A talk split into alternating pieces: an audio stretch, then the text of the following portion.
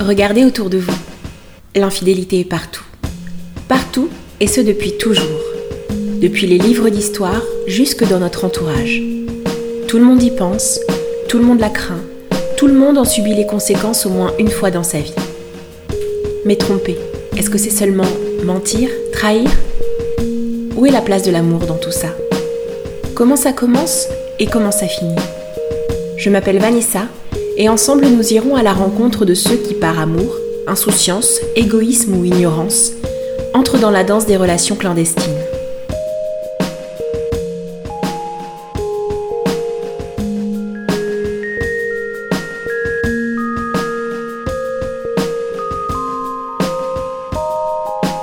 Bonjour et bienvenue. Je suis ravie de vous retrouver pour ce nouvel épisode d'Adultère Terre, le podcast qui vous emmène sur le terrain des infidélités. Tout d'abord, je tenais à vous remercier pour les retours riches et chaleureux que j'ai pu recevoir concernant l'épisode 0. Vous vous êtes montré intéressé, intrigué, parfois pas toujours en accord avec le thème même du podcast, mais vous avez su m'exposer vos histoires, vos points de vue et vos encouragements de manière respectueuse et bienveillante. Et je vous en remercie infiniment. Aujourd'hui, je vous l'avais promis, pas de Vanessa qui vous raconte son adolescence pendant 20 minutes mais le témoignage singulier et percutant de Veima, qui au cours de sa vie de femme a parfois eu recours à la tromperie pour s'assurer une fin de relation durable. Sorte d'aller simple vers le plus jamais, sans aucun billet retour possible. Vous êtes prêts? On y va? Dans l'école des filles et des garçons, dites-moi, dites-moi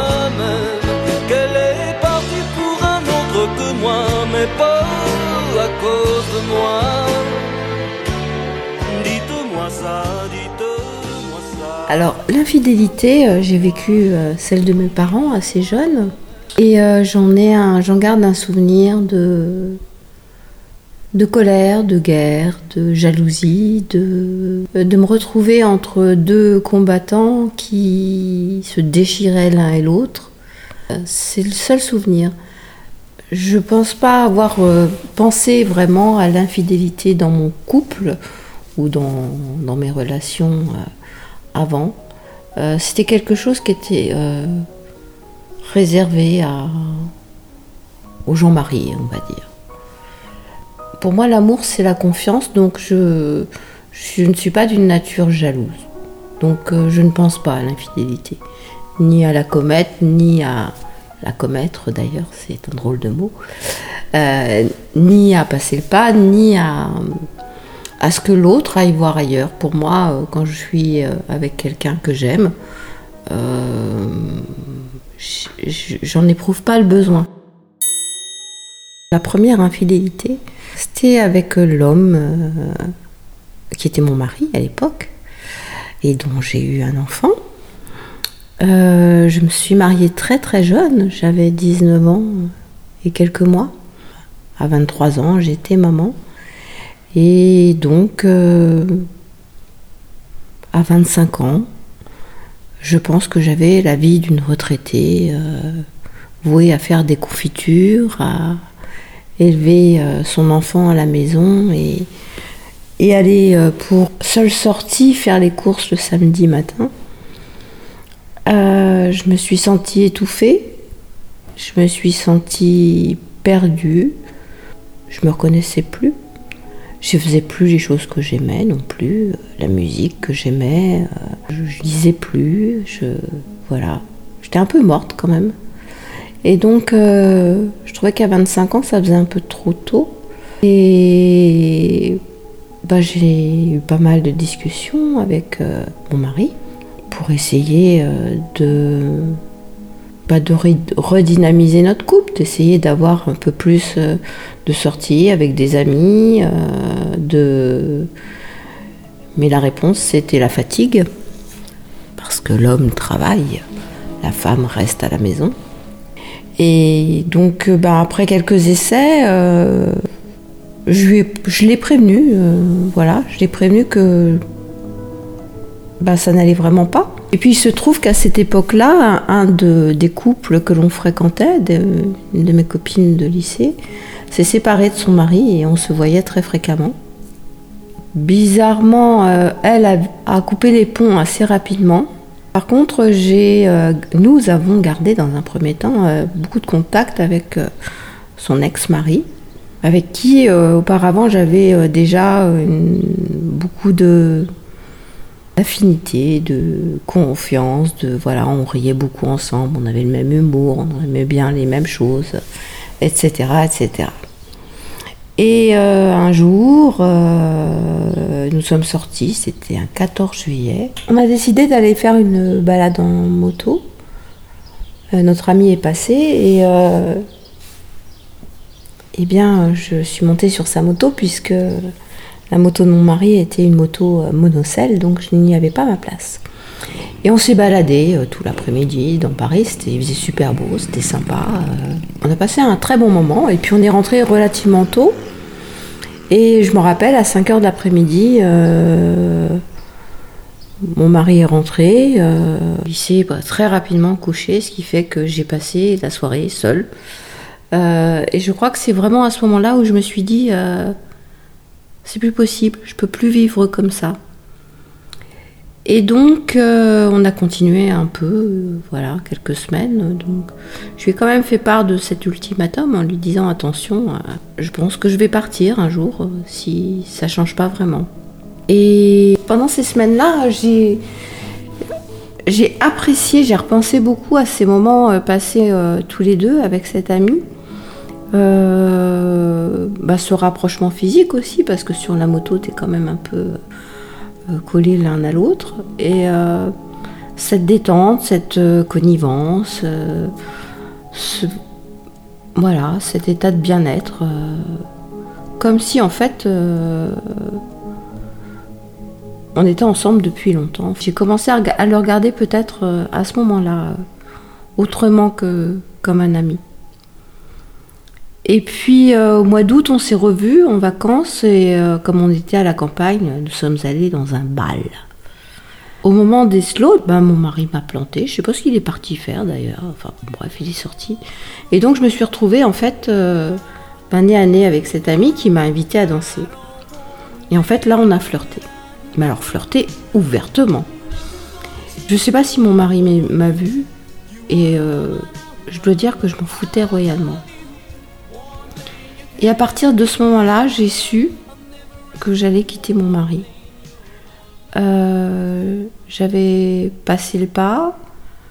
Je lui ai laissé encore une chance parce que je lui ai dit euh, qu'il y avait danger, qu'attention, euh, j'étais presque allée voir ailleurs et que s'il ne me retenait pas, s'il faisait rien pour me retenir, eh ben, je le tromperais. Et il m'a dit vas-y. Peut-être qu'il me l'a dit comme une preuve d'amour, mais alors moi j'ai pas du tout vécu ça comme une preuve d'amour. Euh, j'ai vécu ça comme euh, ça m'est égal, comme euh, enfin fais ce que tu veux, comme un rejet, oui. Et puis derrière peut-être l'idée aussi que il faudrait que je partage avec lui tout ça, cette intimité, cette nouvelle intimité. Or moi je je peux pas être avec deux hommes à la fois, c'est comme ça. J'en ai pas envie, c'est compliqué déjà. Avec un, alors avec deux, c'est trop compliqué. Et donc, euh, en fait, euh, je sais pas, peut-être quelques semaines, quelques jours, je ne sais plus combien de temps il s'est passé entre ce premier flirt et la première fois où, où nous avons vraiment couché ensemble avec cet ami. Mais euh, tout ce que je sais, c'est que une fois que l'infidélité a été commise, pour moi, il n'était pas question de revenir en arrière. Et euh, d'avoir d'autres contacts physiques qu'avec ce nouvel homme. Donc euh, mon mari a été euh, rayé de la carte. Et je crois qu'il n'a pas compris. C'est pas ce qu'il attendait. Peut-être qu'il attendait ça comme un peu de piment dans notre couple. Euh, moi, c'était euh, je pars. J'ai quitté mon mari en le trompant. Euh, parce qu'en fait, objectivement, qu'est-ce que j'avais vraiment à lui reprocher? Pas grand-chose, si ce n'est d'être, de ne pas m'apporter ce que moi j'attendais. Donc, ben, ce que j'attendais, j'ai été le chercher ailleurs en fait. Et euh, je pense qu'il était plus simple, donc c'est pourquoi la chanson de Jonas, c'est Dites-moi qu'elle est partie pour un autre que moi et pas à cause de moi. Je pense que c'est plus facile de rejeter, pour beaucoup de personnes, hein, c'est de rejeter la faute sur l'autre plutôt que de se remettre en question. Et euh, mon mari à l'époque n'était n'était pas capable de se remettre en question, donc je lui ai donné un motif de me détester et de me laisser partir en fait. Et puis bah, ça a bien marché quand même. Hein. Ça a tellement bien marché que 34 ans après, euh, il me déteste toujours et euh, je crois qu'il ne m'a jamais pardonné. voilà, c'est assez drôle. Euh, c'est une méthode qui marche bien. Alors je pense qu'il ne s'est jamais remis en question, qu'il n'a jamais compris que c'était cette infidélité-là, euh, c'était ma manière à moi de, de, reprendre ma liberté, de euh, reprendre ma vie comme je l'entendais, avec de faire les choses que j'aimais, comme je les aimais sans, sans contrainte. Donc non, lui, n'y a vu euh, que qu'une histoire de cul, je pense, euh, que ce qu'il a bien voulu y voir en fait. Et puis euh, tout ce qui va aussi. Je trouve que l'infidélité féminine et l'infidélité masculine est complètement jugée différemment.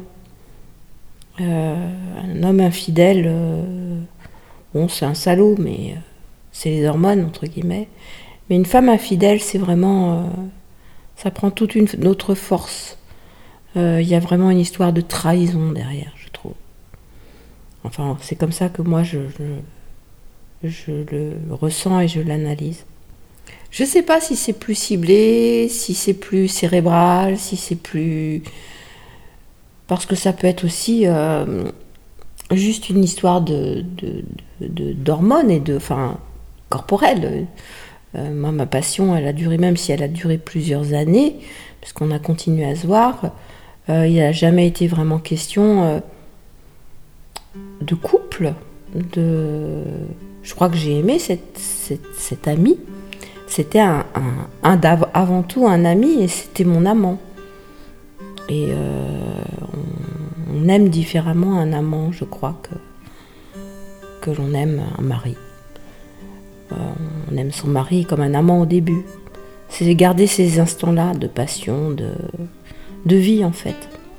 Et euh, le fait de se voir épisodiquement, euh, ça permet de, de, faire durer la relation plus longtemps. Lui a fait sa vie, euh, reconstruit une autre famille, deux fois d'ailleurs. et on a continué à se voir et moi j'avais pas l'impression d'être la maîtresse. Parce que j'étais là avant en fait. J'ai toujours, euh, eu, toujours eu l'impression d'avoir euh, été euh, là avant les autres. Donc j'en ai éprouvé aucune culpabilité. j'ai jamais envisagé de vivre avec lui. On se voit, enfin on se voit plus parce qu'on n'est plus dans la même région, mais on, a encore des contacts très très éloignés, mais de temps en temps on s'appelle. Alors c'est marrant parce que chez lui, euh, c'est un regret. Il aurait dû faire sa vie avec moi, il aurait dû. Je suis exceptionnelle, mais en fait, c'est pas du tout ce que j'ai ressenti quand on a eu cette relation. Euh, j'étais une parenthèse. Et je pense qu'il n'a pas eu envie d'aller plus loin, et moi non plus, et je pense que de toute façon, ça n'aurait pas fonctionné. Mais euh, pour en revenir à l'infidélité, donc c'est comme ça que j'ai testé, et c'est une méthode que j'ai trouvée très très efficace. Et euh, bah, quelques années plus tard, avec un autre homme, avec euh, plus d'années de vie en commun, mais encore moins de choses communes peut-être, eh ben, j'ai eu un coup de foudre physique pour un collègue de bureau, avec qui je travaillais déjà depuis trois mois et avec qui ça m'était jamais venu à l'esprit. Et puis pareil, euh, ben, quand j'en ai eu marre, j'ai pensé que j'étais arrivée à la fin de ma relation, après avoir euh, essayé par tous les bouts de... Enfin c'est ce que je pensais, c'est peut-être pas ce que j'ai fait vraiment, mais en tout cas voilà. d'essayer de résister, rester, parce que c'était un homme qui, pour qui la trahison était très importante. il m'a tenu pendant des années en me disant mais de toute façon tu resteras pas avec moi. Donc j'ai tenu à lui prouver le contraire pendant très longtemps. Puis un jour j'en ai eu marre. Et j'ai eu une relation très épidermique avec cet homme, collègue de travail, qui est resté. Euh, alors c'est marrant parce que ça a commencé aussi euh, juste au moment où lui partait pour un autre poste. Donc on ne travaillait plus dans le, dans le même euh, service, dans le même bureau.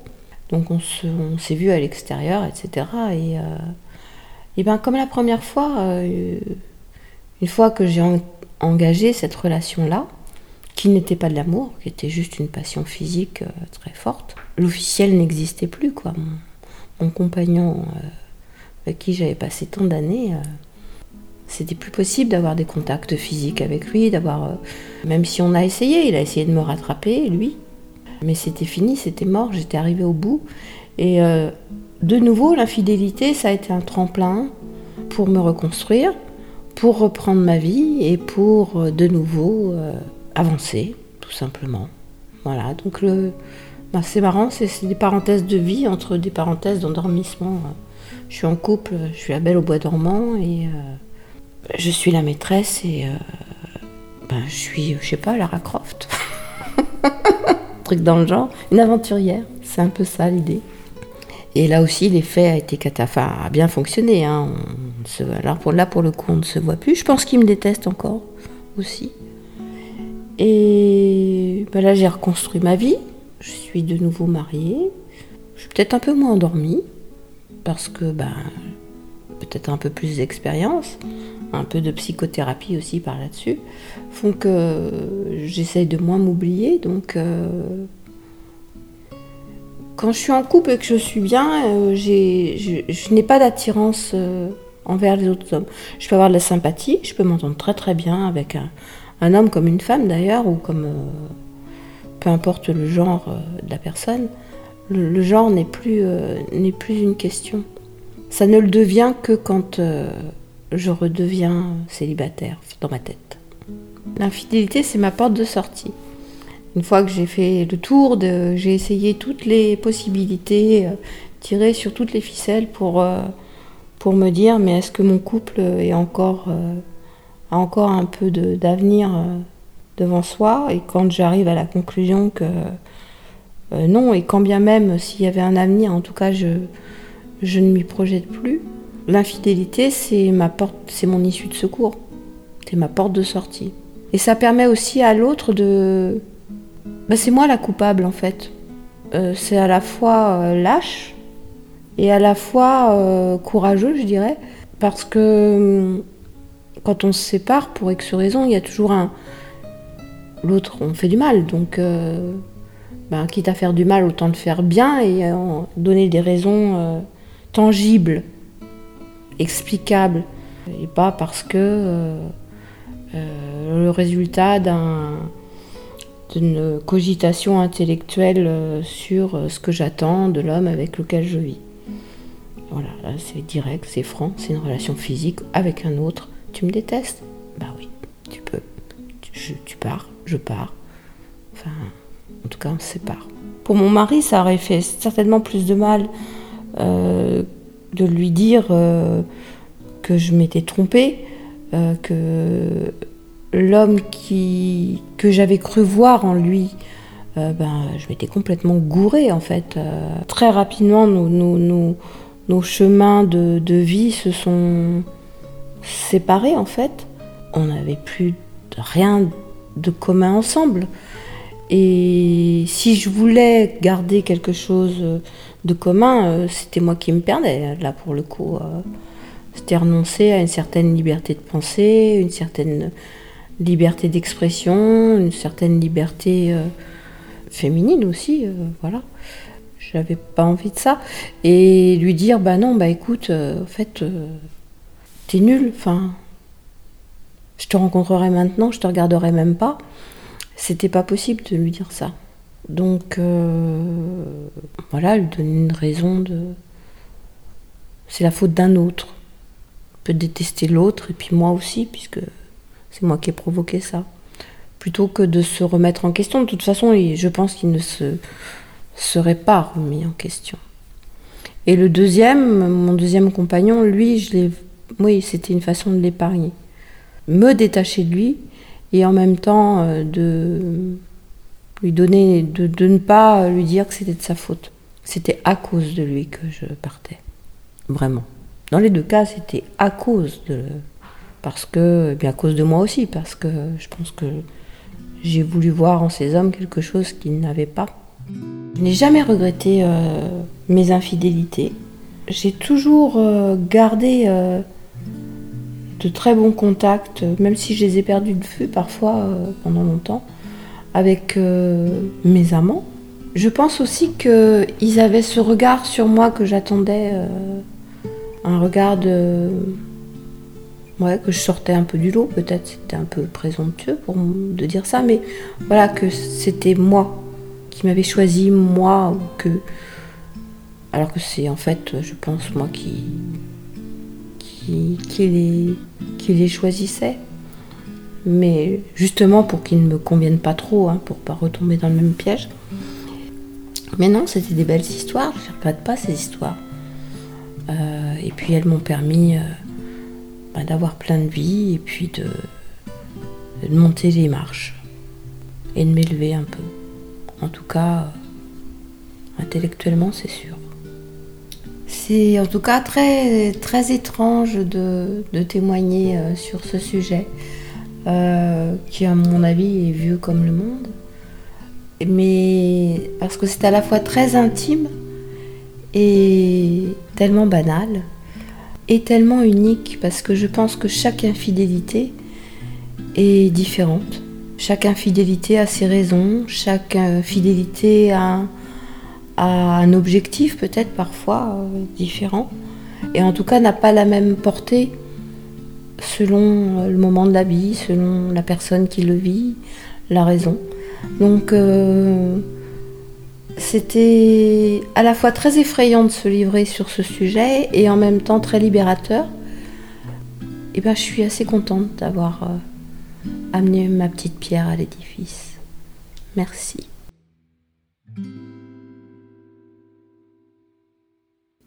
Vous êtes encore là? Merci d'être resté avec nous jusqu'à la fin. Je serais curieuse de savoir ce que le témoignage de Veima a suscité chez vous. Êtes-vous surpris, intrigué, interpellé? Pensez-vous qu'elle a tort, qu'elle a raison? Est-ce que ça change quelque chose pour vous d'entendre les histoires des autres, d'entendre leurs motifs, ce qui les pousse à agir ainsi? Quel que soit votre avis sur la question, je vous invite à venir en discuter sur la page Instagram de l'émission, at adulterterre, tout attaché. Si ce podcast vous plaît, n'hésitez pas bien sûr à le partager sur vos réseaux et à en parler autour de vous. Vous avez également la possibilité de noter mon travail grâce aux petites étoiles qui se trouvent en haut de page sur votre plateforme d'écoute. Merci encore. J'ai hâte de vous retrouver pour un nouvel épisode. Et si d'ici là, vous aussi, vous avez envie de me livrer vos petits secrets, contactez-moi à l'adresse adulterterre@gmail.com. Promis, ça restera entre nous.